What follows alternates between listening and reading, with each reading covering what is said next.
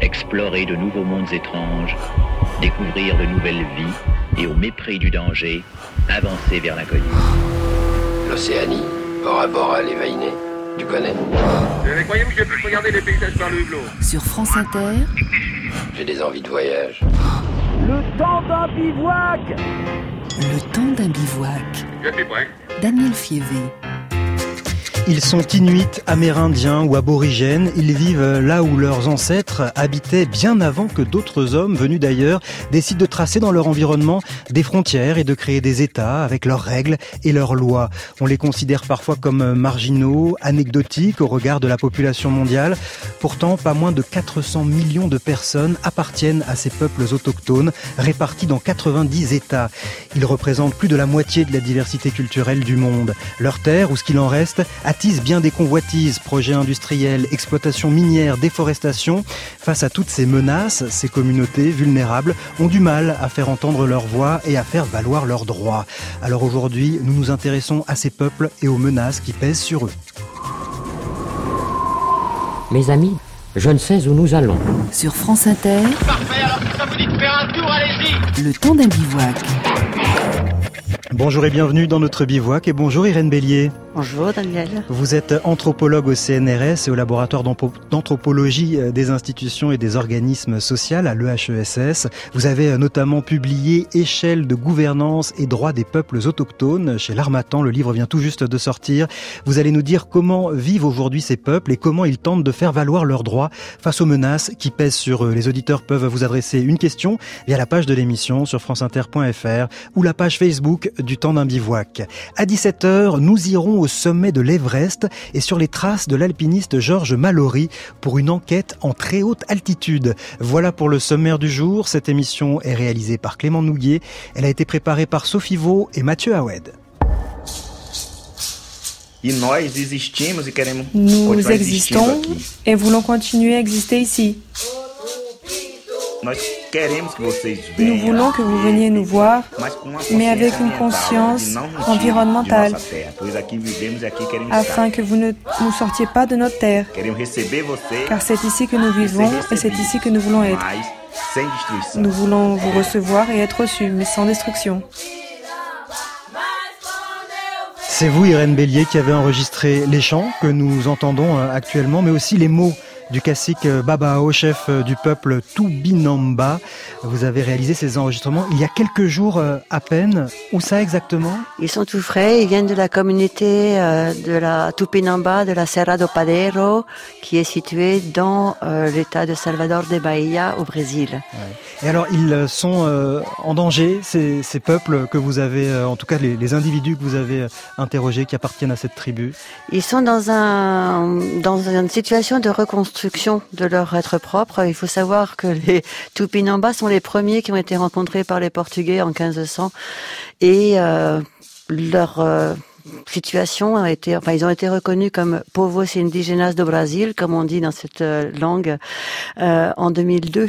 Donc vous imaginez euh, entre 500 ans d'effacement par euh, colonisation, prise de leurs terres, effacement linguistique, effacement, etc. Et donc là, ils ont été reconnus comme peuple autochtone du Brésil et euh, leur terre a fait l'objet d'une démarcation en 2004.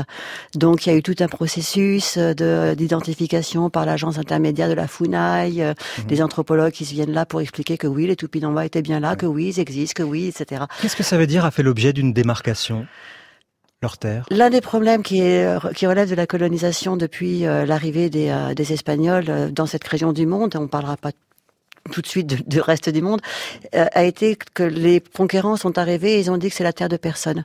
Donc à partir de là, s'est élaboré le droit de la conquête, qui est un droit euh, qui est parti euh, des, euh, des, euh, des bulles pontificales, euh, Aeternam Regis en 1481, qui, qui répartit les terres, notamment au Portugal euh, et euh, ensuite en, en, en Espagne. Et puis après, il y a d'autres bulles comme euh, etc. qui dit que euh, le premier roi qui arrive, ben, il, prend, il prend la terre et puis ça lui appartient. Donc c'est le droit de la conquête. Et, et de ce droit de la conquête est sorti les droits des différents États après leur euh, émancipation, leur indépendance de la colonisation espagnole et portugaise respectivement. Mais les autochtones qui sont de très nombreuses familles linguistiques, de très nombreux groupes différenciés, euh, chacun dans leur monde, chacun dans leur espace, des structures sociales très différenciées. On les a tous appelés Indiens, Ouais. avec cette erreur initiale de Christophe Colomb qui croyait découvrir l'Inde. Et euh, par ailleurs, on les a tous confondus et à la fin, euh, on les a marginalisés, relégués en bas de la société, esclavagisés. euh, et évidemment, ils n'avaient pas de titre de propriété à produire parce que ça, c'était du droit européen qui exigeait ça. Mhm. Donc euh, c'est à partir de là qu'ils se sont retrouvés privés de leur territoire. Donc la spoliation territoriale, c'est un point extrêmement préoccupant et important pour eux. Donc la démarcation de leur terre, c'est redéfinir une sorte de frontière, un territoire qui est le leur. euh, C'est reconnaître un territoire, mais surtout un territoire collectif. Ouais. Parce que la- une des particularités aussi, c'est que le droit européen a- a- a- est parti notamment du droit de la propriété, qui est un des fondateurs du droit. Mais c'est le droit de la propriété individuelle. Et les autochtones ont commencé à- à- à dire nous avons besoin de droits, mais non pas sous forme de petites parcelles, parce que vous nous laissez ça, etc. Non, on a besoin d'une terre collective avec qui on entretient des rapports particuliers. Donc il y a tout un ensemble qu'on appelle euh, terre, territoire, ressources, parce que tout va ensemble et que c'est des, des, des peuples, c'est pas des, des collections d'individus, c'est pas des populations juste rassemblées là par hasard.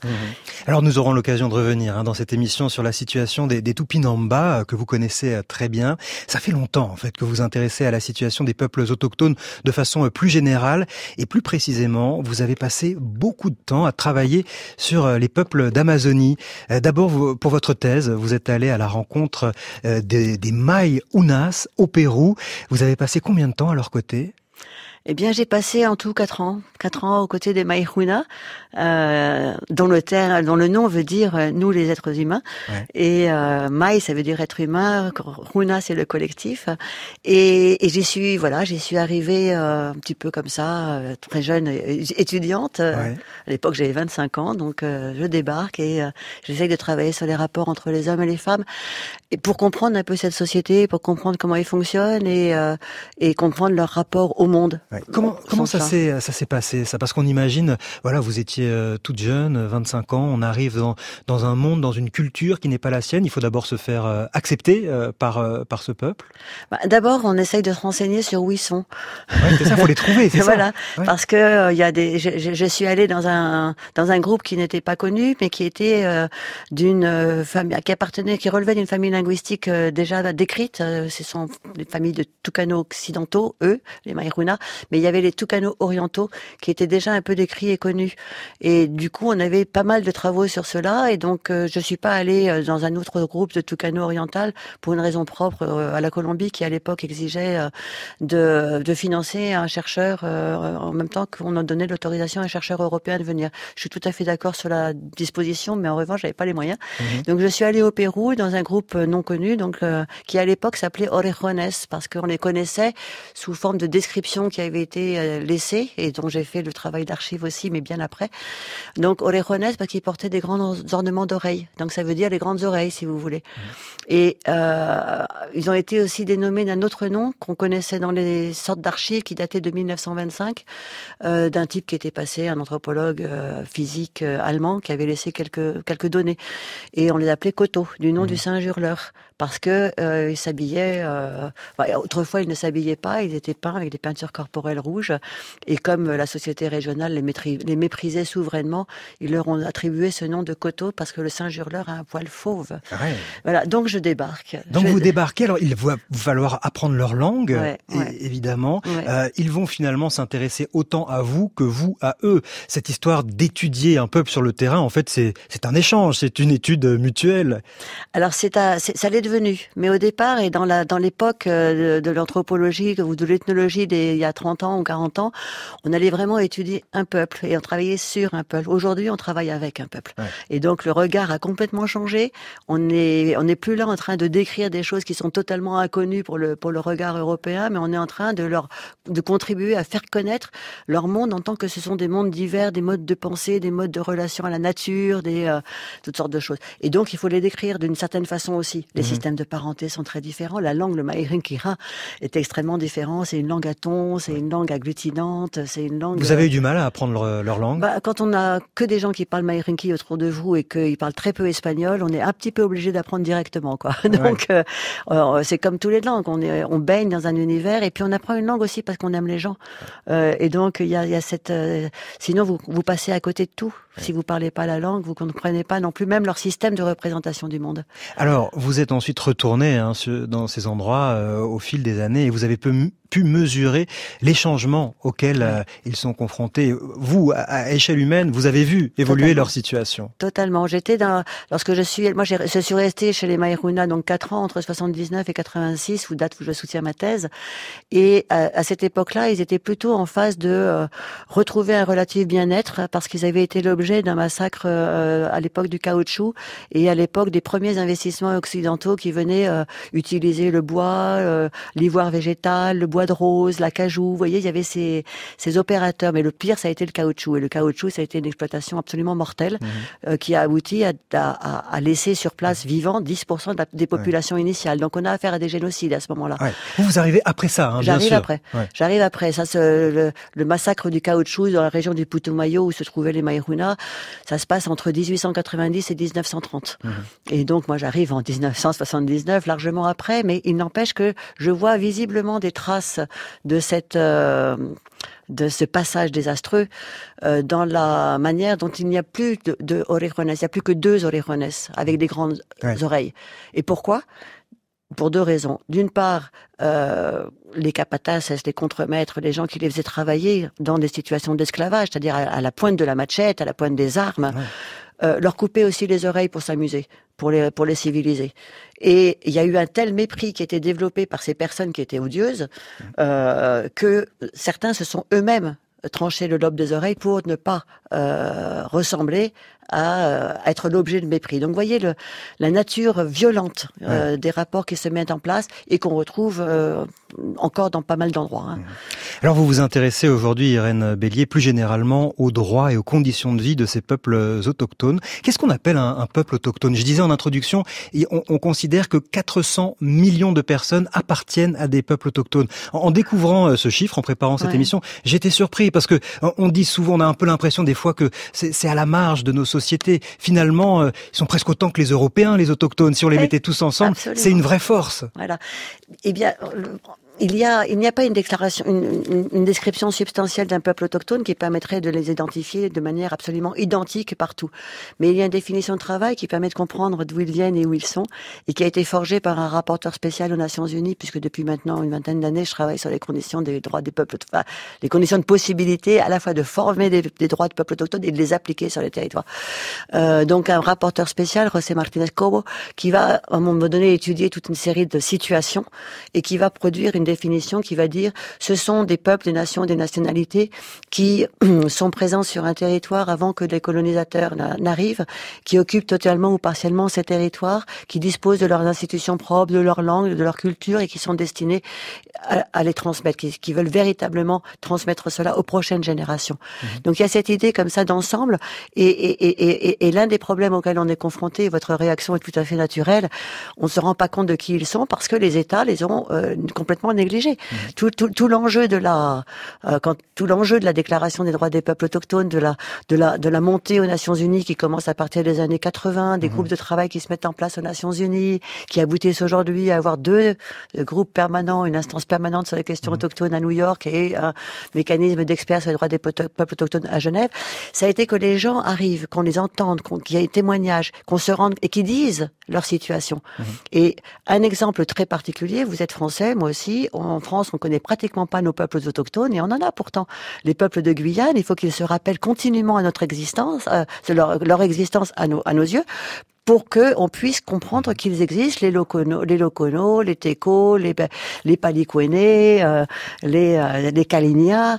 Sinon, on, on les connaît pas. Mmh. Donc euh, c'est le problème de l'histoire, c'est le problème de la, de la spoliation, c'est le problème de la marginalisation, et c'est le problème de ce que ils ont besoin d'un territoire pour vivre. Voilà, ils ont besoin d'un territoire, et ce territoire, ben, souvent, euh, on, on, leur euh, on leur prend un exemple au Brésil avec euh, l'inquiétude de Juarez, un chef des Munduruku, une tribu composée d'une vingtaine de familles adeptes de la cueillette et de la chasse. Com esse projeto que a gente nous sommes très tristes depuis que nous avons entendu parler du projet de barrage sur la rivière. Nous nous faisons beaucoup de soucis.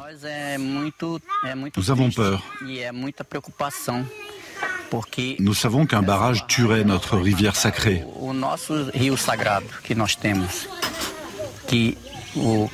Dieu a créé cette rivière pour nous et nous devons la protéger, tout comme notre qualité de vie. La construction d'un barrage signerait l'arrêt de mort de notre rivière. Ce barrage ouvrira la porte à plein d'autres problèmes et à de nouveaux projets. Tout commence avec un barrage. Viennent ensuite les exploitations minières, puis les voies ferrées. Ils voudront exploiter la bauxite et l'or. tirar Et cela se fera toujours sur notre territoire indigène. Notre terre vivra une invasion, l'invasion de l'homme blanc.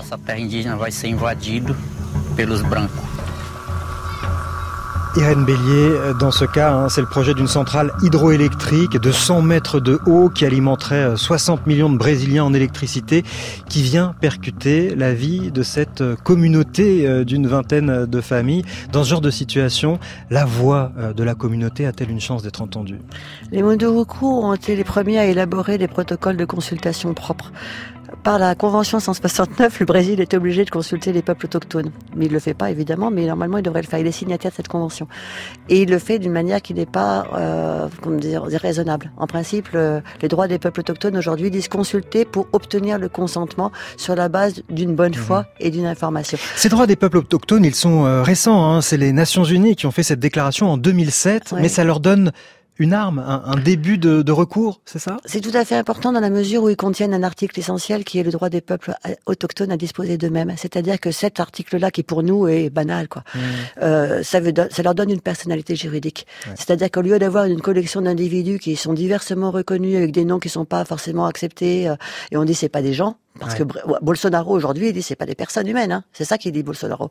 Donc euh, c'est important d'avoir cette, euh, ce critère de reconnaissance qui dit ce sont bien des humains, ce sont bien des collectifs organisés, ce sont des gens qui sont prêts à euh, défendre leur territoire, à partager s'ils sont d'accord et sous certaines modalités. Malgré la reconnaissance de leurs droits, les peuples autochtones sont toujours menacés. Nous allons voir avec vous, Irène Bélier, quelles sont les menaces qui pèsent sur eux et comment la résistance s'organise. Et les questions des auditeurs arrivent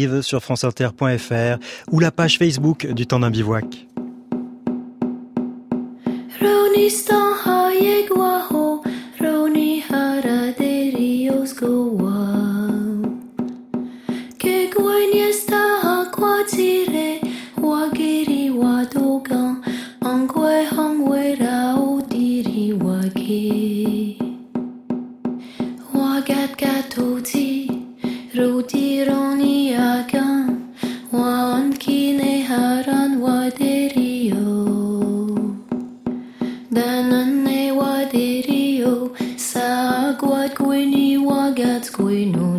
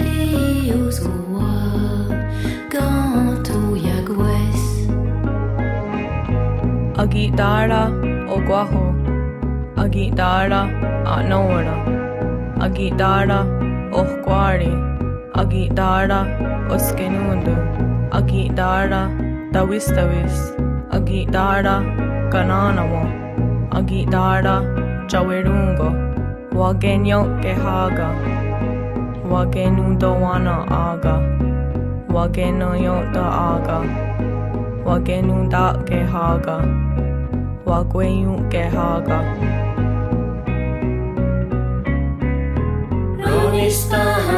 Guajo, Broni Hala, Delioskowa.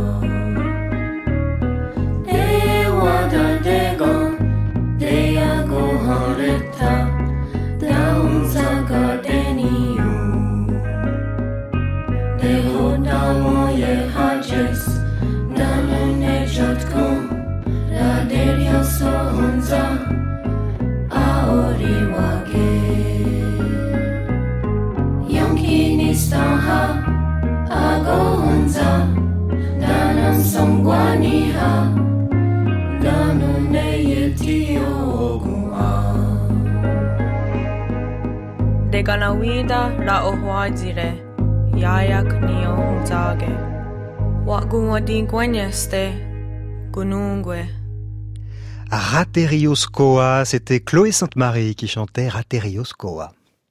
Nuestras comunidades al principio han abierto las puertas porque pensaron que era Au début, una de las formas de nos communautés ont ouvert leurs portes aux pétroliers, pensant qu'ils représenteraient une certaine forme de développement. Ils apporteraient le progrès, du travail et du confort pour tener tous. este, todas las comodidades necesarias.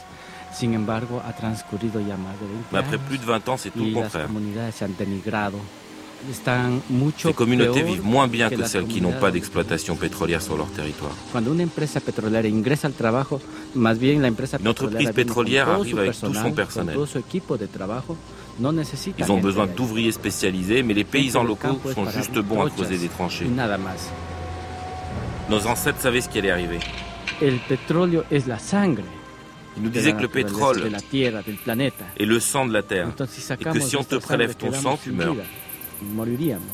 Eso es lo que pasaría aquí en, en la Amazonía. Ils nous que c'est ce qui llegaran a arriverait ici sacar en Amazonie. Todo el petróleo de la Amazonía quedaría Si on prenait tout le pétrole, elle desierta, deviendrait un désert, Una sabana verde desierta. une étendue verte, sin vida absoluta. mais sans vie. Extrait de Voyage en terre indigène diffusé en 2016 sur France Inter. Nous étions en Équateur. La communauté Sarayaku prend conscience que les mises en garde des anciens étaient justifiées. Irène Bélier, anthropologue, spécialiste des droits des peuples autochtones. Parmi les principales menaces qui pèsent sur ces peuples, il y a ces exploitations minières, ces projets industriels. Il y a beaucoup de, beaucoup de menaces en ce moment sur les peuples autochtones qui sont euh, alors particulièrement concentrées en Amazonie sur le problème du pétrole. Ça c'est clair que c'est vraiment une industrie forte. La déforestation, les grands barrages, les routes sont euh, des projets qui sont actuellement en train de menacer complètement la survie de ces, ces populations. Et puis euh, en gros on, on, a, on a à l'échelle du globe euh, un, un, ensemble qu'on appelle en effet les industries extractives qui sont euh, tout ce qui concerne euh, donc les minières mais euh, l'or, l'argent. alors en Amazonie aussi il y a beaucoup de problèmes sur l'or. Les, actuellement, les Yanomami sont euh, en train d'essayer de dénoncer. Euh, David Kopenawa, le leader euh, incontesté des Yanomami, est en train de dénoncer l'invasion du territoire depuis que Bolsonaro est arrivé. Il y a plus de 20 000 or, orpailleurs illégaux, des pauvres gens hein, qui mm -hmm. vont chercher de l'or dans tous les sens. Donc il y a aussi les terres rares qui sont ailleurs l'objet de, de convoitises très très fortes. Donc le, on a le pétrole, le gaz, les terres rares. La déforestation est un énorme problème, mmh. évidemment, euh, qui résulte à la fois euh, de ces entreprises extractives et de la construction des routes et des barrages, mais aussi de la monoculture de rente, ouais. la palme à huile, le soja. Bolsonaro veut faire du soja pour le marché européen. Il ne faut plus manger de soja, c'est insupportable. Ouais. Euh, des pâtures, des pâturages pour le bœuf. Là encore, ça tombe des arbres. Des, et ça, ce sont vraiment des ouais. énormes menaces tout qui se retrouvent beaucoup. Tout ce qui est créateur de richesses pour les marchés financiers, au niveau local, ça crée de la pauvreté et de l'insécurité pour ces peuples autochtones qui occupent le territoire ou qui occupaient euh, le territoire. Voilà, c'est ça que l'on constate. C'est-à-dire que vous parliez tout à l'heure à propos des Munduruku, d'une grande centrale électrique qui était censée euh, alimenter 60 millions de Brésiliens. Les gens d'à côté n'ont pas l'électricité, mmh. par exemple. Donc, euh, on les laisse dans la pauvreté, on les, on les laisse. Et, et, et par ailleurs, lorsqu'il euh, y a des programmes de lutte contre la pauvreté, ce sont des programmes qui sont particulièrement inadaptés parce que euh, la pauvreté est évaluée à l'aune d'une espèce de modèle de développement développement type occidental européen et où euh, si vous n'avez pas une machine à laver, une voiture 4x4 et euh, quelque chose, vous êtes pauvre. Euh, ça marche pas du tout pour ces gens-là. Alors lors de votre dernier voyage, là vous êtes rentré il y a, il y a quelques heures, hein, à Ouais. peine euh, quar- 48 heures de votre voyage chez les Tupinamba. Ils vous ont fait part de leurs inquiétudes. hein. Ils sont clairement confrontés actuellement aux nouvelles mesures, à la nouvelle politique de Bolsonaro. Et le cacique Babao, chef de la tribu Tupinamba, vous a confié un message à l'adresse euh, des Européens. Je vous propose de l'écouter et puis ensuite vous nous préciserez euh, dans quelle situation exactement euh, il se trouve. Je suis le Cacique Babao du peuple Tupinamba de la communauté Serra do agora Je suis ici pour vous demander, parler avec vous d'Europe, des pays européens, dire que notre peuple est le plus ancien peuple de contact du Brésil, celui qui a reçu les Portugais quand ils sont arrivés ici, et jusqu'à aujourd'hui, notre terre n'est pas démarquée et homologuée dans laquelle nous devrions être protégés. Aujourd'hui, nous courons de graves risques avec le gouvernement Bolsonaro et les entreprises qu'il souhaite apporter. En ce moment, nous courons déjà des risques sur notre territoire et dans la région de Olivens, dans la région que nous appelons Ribeira, où se trouvent de belles mangroves, où les tortues viennent pondre, la vie marine et où nous faisons beaucoup de rituels. Nous vous demandons de prendre conscience en Europe de l'importance de faire en sorte que le tourisme soit davantage axé sur les connaissances locales et non sur les entreprises qui sont en train de détruire les communautés locales, qui chassent les gens qui y vivent, les pêcheurs, les pêcheurs de mollusques, et nous, peuple autochtone. Aujourd'hui, le gouvernement Bolsonaro souhaite mettre en place davantage d'entreprises internationales dans les zones autochtones non démarquées afin de rendre impossible la démarcation de nos terres. Nous ne voulons pas que vous soyez des obstacles pour nous. Irène Bélier, pourquoi il s'adresse à, nous, les Européens? Qu'est-ce qu'on peut faire euh, face à la situation dans laquelle il se trouve? Je crois que déjà on peut commencer à les entendre. C'est un point important parce que euh, jusqu'à présent on ne les entendait pas. Euh, ils peuvent crier comme ça, donc c'est bien que vous passiez euh, la voix et je crois que c'était vraiment nécessaire d'écouter des gens comme ça, comme ceux que vous avez parlé d'Équateur, des Sarayaku, des Munduruku ou, ou des Yanomami et là des Tupinamba. Je voudrais aussi, disons, mention spéciale pour la traductrice euh, Nathalie Pavelik euh, qui travaille avec eux depuis très très longtemps, qui a réalisé sa thèse sur euh, l'éducation auto- autonome et doublement différenciée euh, euh, dans la communauté la Serra do Padero. Et euh, c'est tout à fait intéressant. Et là, il a, il est en train de de pointer deux problèmes très spécifiques. Euh, D'une part, la Terre, elle existe, elle a été démarquée, mais elle n'a pas été homologuée. Et donc, elle n'a pas cette euh, garantie de euh, certitude de droit qui permet éventuellement de, euh, de résister à des processus tels que les deux qu'il mentionne aujourd'hui, qui est un, problème de complexe hôtelier qui est en train de, s'ouvrir entre un, investisseur portugais et, le gouvernement de l'État de Bahia et puis les intérêts privés. Il y a énormément de corruption hein, dans la région, il faut vraiment parler de, de cela aussi. Et ce complexe, ce complexe euh, voilà, hôtelier, dans une région magnifique, ravissante, extraordinaire, déjà déforestée, c'est la région de ce qu'on appelle la Mata Atlantica, qui a déjà été grandement dévastée, mais euh, c'est un paysage de rêve aux yeux des Européens. Sauf que là, le complexe hôtelier, il est en train de se faire à la fois sur les territoires autochtones traditionnels, sur une zone écologique protégé et il va induire avec l'autre le deuxième projet qui est un projet de port maritime pour euh, euh, des, des transports de containers euh, importants la ruine des mangroves la ruine de tout un, un écosystème euh, littoral Et tout ça, euh, Bolsonaro euh, ne, ne s'en préoccupe pas. euh, c'est- mais il le- l'encourage c'est Ouais. pas c'est qu'il en se reprend pas il l'encourage pour lui les Indiens sont à éliminer de la surface de la terre donc euh, il l'a il l'a clairement dit hein, il a dit les États-Unis ont réussi là où la- le Brésil n'a pas réussi la cavalerie a été plus efficace que nous on va y arriver. Ouais. Alors, ce plus un sont- centimètre de territoire en plus pour les Indiens Ce sont des mots euh, très forts euh, Oui, et très qui se, qui se suivent euh, par des actes très violents aussi. Voilà. C'est-à-dire que là, la, la région est en train de, de s'embraser. euh, de plus en plus d'assassinats euh, sont à déplorer. Alors on a on a on a on a une violence effectivement qui est en train de se répandre, enfin qui se qui, qui, qui est maintenant à carte libre pour se répandre. Avant il pouvait y avoir éventuellement un petit peu de sanctions, mais là il y a un énorme problème en effet. Les colons ont quartier libre pour euh, aller là où ils veulent, faire ce qu'ils veulent. Donc il y a on les pousse, tous ces, tous ces gens plus ou moins sans terre, etc. Euh, les fazenderos qui ont été délogés lorsque le territoire a été euh, redémarqué et donc euh, euh, veulent récupérer leurs biens pour faire de l'exploitation extensive et parfois dans des conditions esclavagistes. J'ai visité un, un, endroit récupéré par la, la, la, la Comuna Tupinamba Cerrado Padero, une usine de chocolat, dans lequel euh, euh, les travailleurs étaient réduits en esclavage et elle a fonctionné jusqu'en 2012. J'ai visité les endroits où ils étaient euh, euh, dans des cellules gardées, fermées à clé. Enfin, c'était absolument abominable. Donc c'est ça que les que les fazenderos mettent en place.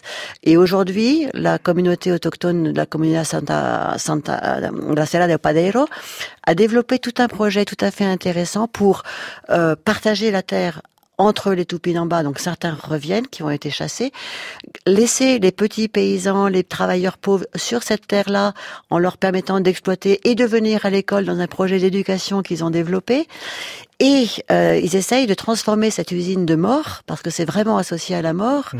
en quelque chose de vie pour créer une université, un cours supérieur en tout cas, qui permettrait de compléter le cursus euh, éducatif. Ce qui est tout à fait intéressant, c'est le fait qu'ils pensent l'ouverture, ils pensent à, aux autres, ils sont pas excluants, ils pensent vraiment aux autres.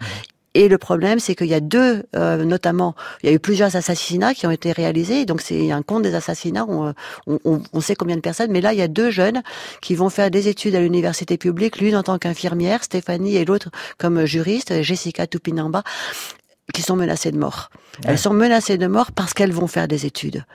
C'est une situation euh, dramatique, on l'entend. Est-ce que euh, on peut la, la comparer en, en, gros si on regarde euh, l'ensemble des, des, peuples autochtones euh, Est-ce qu'on retrouve les mêmes problématiques ou est-ce qu'il y a des, des, peuples pour qui ça se passe mieux hein, en quelque sorte? Si on s'intéresse maintenant aux aborigènes, aux Inuits, est-ce qu'ils ont les, les, mêmes difficultés? Non, il y a des voies de transformation. Il faut pas, il faut c'est indéniable. Il y a des choses qui sont positives et qui sont en train de se réaliser. Il y a des autonomies qui sont en acte. Qu'on pense aux apatistes par exemple dans le sud du Mexique ou à, à l'autonomie de Cheran, dans le Guerrero. Il y a des, il y a des voies comme ça dans lesquelles ils arrivent à réaliser un certain nombre de choses. Il y a 44 autonomies à Panama. Il y en a pas mal qui vivent bien aussi. Mmh. Euh, mais là, ce qui est tout à fait important, c'est que euh, les autochtones, il faut imaginer. Hein, on a parlé de l'État qui arrive dans les et qui, et qui prend la propriété ouais. euh, de, de, la terre, la souveraineté territoriale, l'intégrité politique, enfin la, plutôt la, la souveraineté politique et l'intégrité territoriale, ce sont les deux attributs des États au niveau international. Mmh. Donc euh, quelque part, ça pose des conflits avec les autochtones qui revendiqueraient une souveraineté. Mais ça pose pas de conflit avec les entreprises, avec qui on passe des accords, des concessions, et on leur donne des concessions euh, pour pouvoir faire de l'exploitation. Et c'est là qu'est le problème aujourd'hui. Les entreprises ne respectent pas les droits humains, les États ne défendent pas leur population, et ils ont un droit, il y a une obligation des États à ce que leur population puisse vivre normalement bien, quoi, mmh. et pas pas exploiter. Et donc, qu'est-ce qu'on en voit aujourd'hui? Des nouveaux territoires où on fait de l'exploitation et euh, le rapporteur spécial sur la situation des défenseurs des droits humains a fait un état de 385 assassinats en, 2000, en, en 2017. 45%, 50% pratiquement, ce sont des autochtones, liés à des causes autochtones ou environnementales. Ça mmh. en dit beaucoup. Hein on bivouac en terre indigène cet après-midi avec l'anthropologue Irène Bélier. On s'intéresse aux droits des peuples autochtones et aux menaces qui pèsent sur eux.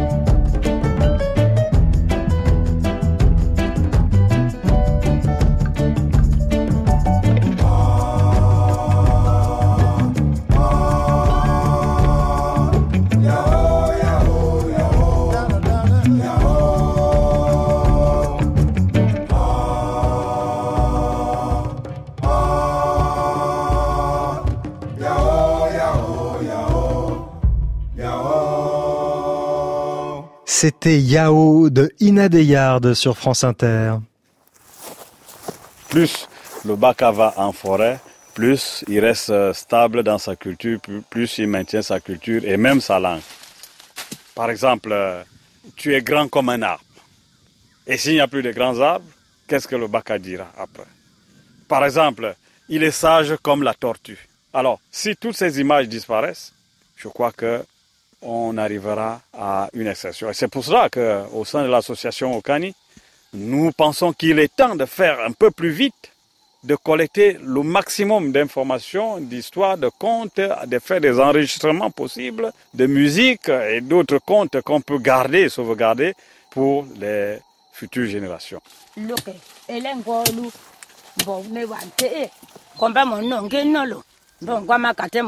Ici, c'est une forêt complètement dégradée.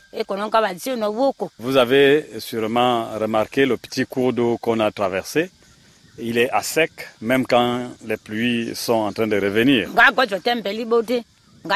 Faire la pêche en pleine forêt, comme c'était le cas avant, nous n'avons plus la, la possibilité de nous y rendre.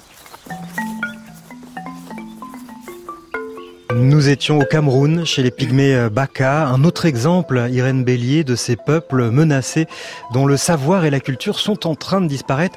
Et c'est une vraie perte pour, euh, pour la connaissance et la, la culture euh, mondiale.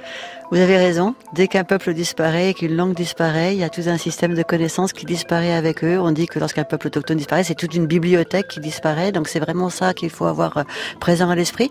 Ce sont des peuples qui connaissent, et parce qu'ils ont une relation à la nature et que la nature c'est quelque chose de beaucoup plus large que ce que nous avons construit comme nature en tant qu'occidentaux.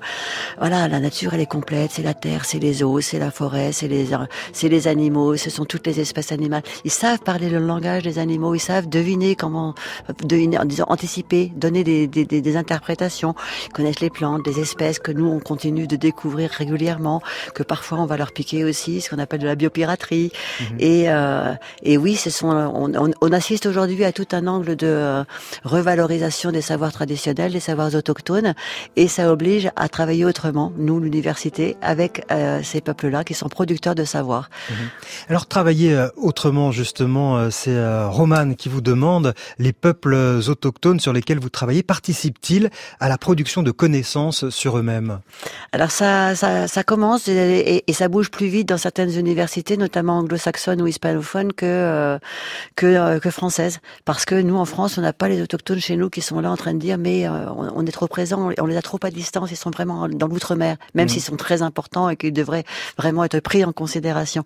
Au Canada, aux États-Unis, en Amérique du Sud, et même maintenant un peu ça bouge en, en Australie, en Nouvelle-Zélande, avec les Maoris, euh, il y a toute une, euh, une présence des autochtones dans l'université qui va aboutir également à, à transformer la manière dont on va chercher les savoirs et dont on va travailler euh, mmh. avec eux. Ils jouent un rôle dans la préservation de la nature, ces peuples autochtones? Ils euh, ont un rôle dans la préservation de la nature. Effectivement, quand on considère effectivement les désastres qui sont faits euh, par euh, les modes d'exploitation euh, industrielle extractifs, le régime extractif ne préserve pas la nature. Le régime extractif est d'abord prédateur. On prend mmh. et après le déluge, on s'en fout. les, eux, ils vivent dans un mode relationnel, c'est-à-dire que si on va pêcher trop d'animaux, ben il y aura plus de, il y aura plus de poissons. On va plus chasser. Si on chasse tous les singes, par exemple, et eh ben il y en aura plus. Mmh. Donc ils ont des modes de prélèvement qui sont euh, adaptés à certains modes de vie et qui sont aujourd'hui profondément transformés par l'arrivée du marché, par la mise en place d'un de, de régime, disons, d'achat hein, et par la, leur pauvreté relative qui les pousse sur le marché. Mmh. Donc là, il y a un vrai souci auquel il faut faire attention. On va s'intéresser évidemment avec la nature, avec Hugo Struna qui vient de nous rejoindre. Bonjour Hugo. Bonjour Daniel. Vous êtes journaliste à Viginature, programme de sciences participatives du Muséum national d'histoire naturelle de Paris. Comme toutes les semaines, vous nous plongez dans des sons de nature qu'étudient les scientifiques du muséum. Aujourd'hui, cap sur l'Indonésie. Je vous emmène sur l'île indonésienne de Sulawesi, seul endroit où l'on peut rencontrer des macaques à crête à l'état sauvage. Je suis sûr que vous les connaissez, ces macaques. Ils ont une petite crête d'Iroquois qui leur donne un côté punk, un sourire démesuré. Les yakis, comme on les appelle là-bas, semblent tout droit sortis d'un dessin animé pour enfants. Oui, il y a une photo célèbre qui a largement euh, été diffusée sur Internet. Un, fait. euh, un selfie que l'un de ces singes a fait de lui avec l'appareil euh, photo d'un photographe animalier. On va la mettre sur la page Facebook du Temps d'un bivouac pour ceux qui l'ont loupé. Alors, c'est c'est l'organisation sociale de ces singes qui intéresse les scientifiques, Hugo? Oui, leur système social est fascinant. Chez les autres espèces de macaques, on a affaire à un système dit despotique avec une hiérarchie ultra rigide. Ce sont les gros mâles alpha qui dirigent et tout le monde obéit, pour faire simple. Chez les macaques à crête, c'est un peu différent. Il existe une vraie hiérarchie, mais plus souple. Les individus n'hésitent pas à prendre des libertés. Quand on n'est pas content, on le dit, peu importe son rang. Résultat, les interactions entre individus sont plus intéressantes car complexes, subtiles et multiples. Avec eux, la forêt se transforme en véritable agora. Alors justement, une chercheuse du muséum a suivi de près quelques groupes. Oui, Julie Dubosc, avec d'autres chercheurs, a suivi pendant un an et demi trois groupes de macaques. Elle a observé attentivement, du matin jusqu'au soir, leurs moindres faits et gestes et surtout leur communication. Allez, petit florilège de ce qu'on peut entendre quand on passe 24 heures avec ces drôles de macaques à crête. Alors là, vous nous faites la traduction de, ce langage, euh, Hugo Alors, ces vocalises sont euh, très fréquentes hein, chez les femelles. Là, en l'occurrence, il y en a deux assises euh, l'une à côté de l'autre, ça papote. Ces cris dénotent une vraie entente, mais Julie et ses collègues tentent à présent d'affiner la signification. Y a-t-il un rapport de soumission ou de domination entre elles, ou veulent-elles simplement exprimer leur grande complicité? En tout cas, la vie est belle, on va les laisser tranquilles. Ah, voici un mâle, un mâle dominant qui tient à rappeler qu'il est là et bien là. Le paradoxe, c'est cette petite voix un peu fluette. On pourrait s'attendre à des vocalisations plus graves pour affirmer sa puissance, mais non. Julie explique que c'est plutôt la complexité de la phrase, du cri qui détermine le rang social. Bon, laissons Rambo rouler des mécaniques, allons voir là-bas, tiens. Alors on dirait que ça, se chamaille là, Hugo, non? C'est un crépage de chignons entre femelles. L'une d'elles veut jouer avec le bébé de sa voisine, ce qui ne plaît pas du tout à la mère. Mais souvent la discorde tourne autour de la nourriture, hein, une figue, des feuilles qu'il faut partager. Ah, tiens. En parlant de, de casse-croûte, nouvelle dispute entre des adolescents, cette fois mâles et femelles. Bref, vous l'entendez, ça se chamaille beaucoup chez les macaques à crête, mais rien de très violent et ça se termine le plus souvent par une réconciliation. Il vaut mieux car dans certaines situations, la cohésion est indispensable.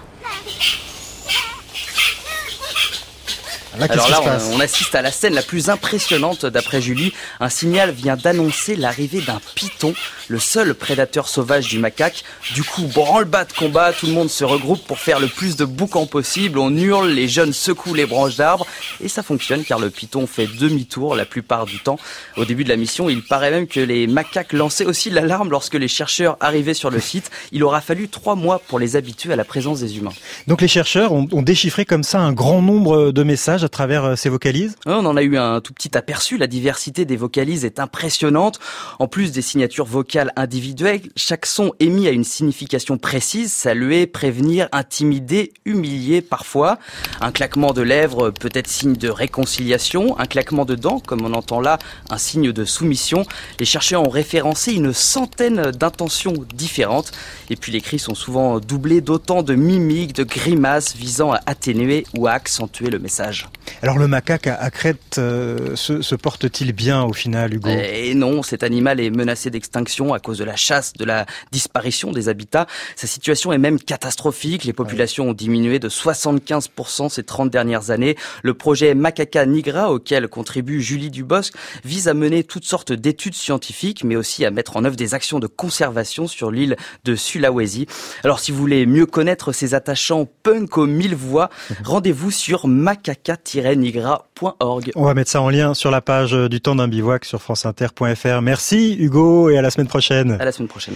Irène Bellier, alors en l'occurrence, euh, ces singes hein, que l'on trouve donc euh, en Indonésie, ils sont euh, chassés par un peuple autochtone, les Minasan. Alors quand on est face à ça, on se dit, alors il y a des, des espèces en voie de disparition qui sont menacées, et puis parfois les, les peuples autochtones que l'on dit si proches de la nature, et ils tirent un peu dans, dans le camp de ces espèces menacées. Bah, des peuples autochtones, euh, d'abord il faut les différencier parce que euh, sont particulièrement, euh, voilà, ils se distinguent selon qu'ils sont pêcheurs, chasseurs, cueilleurs, euh, euh, agriculteurs. il y a toutes sortes de peuples autochtones. Quand ils sont chasseurs, cueilleurs, oui, ils chassent effectivement dans la forêt et simplement, normalement, ils chassent de manière raisonnable. Et ce qui peut poser problème, effectivement, c'est la surchasse qui est introduite par d'autres facteurs mmh. que simplement autochtones. Donc, il ne faut pas avoir un jugement direct de l'autochtone est nécessairement un bon écologiste ou l'autochtone est nécessairement un méchant chasseur. Il faut juger sur pièce. Donc je connais pas euh, en l'occurrence euh, ni ce peuple ni cette île. Ce que je peux vous dire en revanche, c'est que chez les Maïruna où j'ai été, euh, Minya qui était mon compadre, hein, qui était aussi le chef civil, qui était un type formidable, parlait la langue des animaux. Mmh. Et il m'a fait j'ai eu des enregistrements absolument extraordinaires où le chasseur parle avec les animaux euh, et, et, les imite et sait faire de quoi.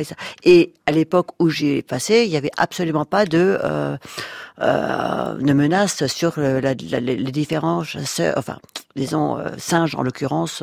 Mais euh, depuis, il y a des tas de forestiers qui sont passés, donc euh, la déforestation a progressé, les animaux disparaissent. c'est ça qui, qui, qui, est la menace aujourd'hui. C'est pas la chasse des peuples autochtones. Hein. Vous allez répondre dans un instant, Irène Bélier, aux questions des auditeurs qui sont arrivés pour vous, et puis nous verrons comment la résistance s'organise du côté de ces peuples autochtones.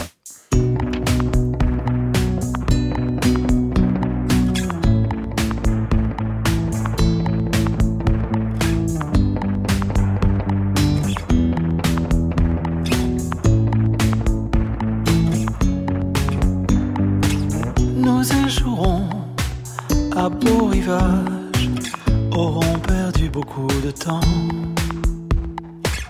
égarés dans des paysages qui ne nous allaient pas vraiment, auront goûté en solitaire aux saveurs de tant de saisons, sans l'avoir prévu par temps clair, sur beau rivage nous échouerons avant qu'on voit tes mondes meilleurs, à force de marche entravée, dans le vin déroulé des heures, avons révoqué la douceur sur des chemins de roses enfouis. Bientôt ne resterait d'ailleurs qu'ici, nous échouerons à beau rivage l'endroit parfait qui nous attend. Auront perdu beaucoup de temps par d'autres lieux pris en otage. Auront connu en solitaire les teintes de tant d'horizons sans l'avoir prévu par temps clair sur beau sommes heurtés à des barrages, à des croix tout juste dressées, à travers l'un des marécages. Sans chemin avons repoussé, essuyant des larmes d'orage, au fond de vallées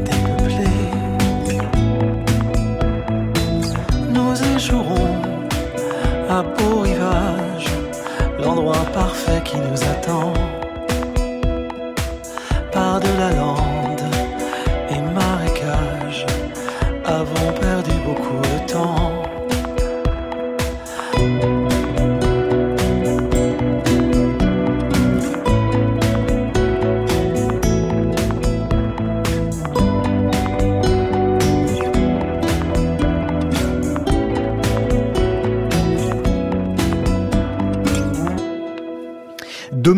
C'était Beau Rivage dans le temps d'un bivouac sur France Inter.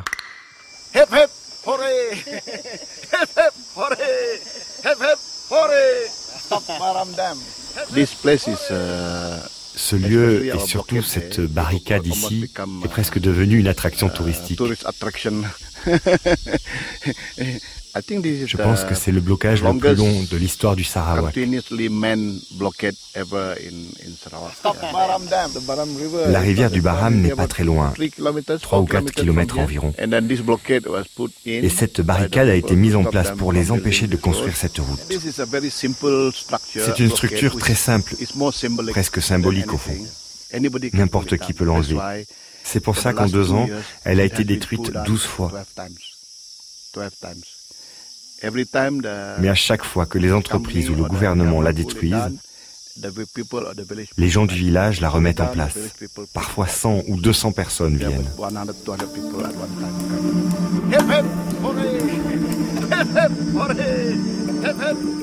Nous étions euh, à Bornéo, dans l'état de Sarawak, qui dépend de la Malaisie. Le peuple des Pénins euh, fait de la résistance. Irène Bélier, face aux menaces qui pèsent sur ces peuples autochtones, il résiste. Mais là, euh, ce, ce, monsieur le dit lui-même, hein, c'est plus symbolique. Notre barrage, on le reconstruit. finalement, est-ce que la résistance est efficace? En tout cas, elle a, le mérite d'exister et donc c'est important de la comprendre, d'en parler, de la relayer. Euh, L'exemple que vous donniez de, de ces pénales construisant un blocage sur la route me faisait penser à euh, l'an dernier, au mois d'octobre, euh, un mois et demi de barrage sur la panaméricaine organisé en Colombie euh, pour que le gouvernement, pour obliger le gouvernement à respecter 1600 accords qu'il a signés mais qu'il ne respecte pas. Mmh. donc on a effectivement des modalités de résistance sinon euh, ils n'y arrivent pas. Donc oui, il faut les entendre, il faut les euh, euh, suivre et les relayer. Donnez-nous des exemples de victoires récentes emportées par ces, peuples autochtones, qu'on finisse sur quelque chose de peut-être un peu positif, si, si ça existe. On a des, on a des, on, a des exemples, par exemple, dans un, un, un autre ordre d'idées. vous avez une grande enquête nationale qui est sortie sur la situation des femmes et des filles disparues assassinées au Canada. Donc pendant des années et des années, les femmes et les filles de, de canadiennes, amérindiennes, euh, autochtones du Canada disaient mais attendez, on est on est on est on est assassiné, on est disparu. Il y a eu une grande enquête qui a été réalisée tout à fait récemment et c'est important, c'est une c'est une forme de succès. Mmh. Euh, ensuite, il y a euh, des moyens de récupérer, par exemple, de la de sa, sa vie propre. Euh, ils créent des radios, ils revitalisent leur langue, ils essayent de de conserver leur leur d'utiliser les nouvelles technologies pour euh, transmettre ça à leurs gamins. Donc il y, a des, il, y a, y a des voies de succès et de notre côté, on a surtout à les, à les entendre, les respecter et, et admettre qu'ils ont besoin d'un territoire pour vivre. Ouais, alors Vegicat vous demande euh, sur Internet comment faire pour aider ces peuples autochtones, nous, Européens?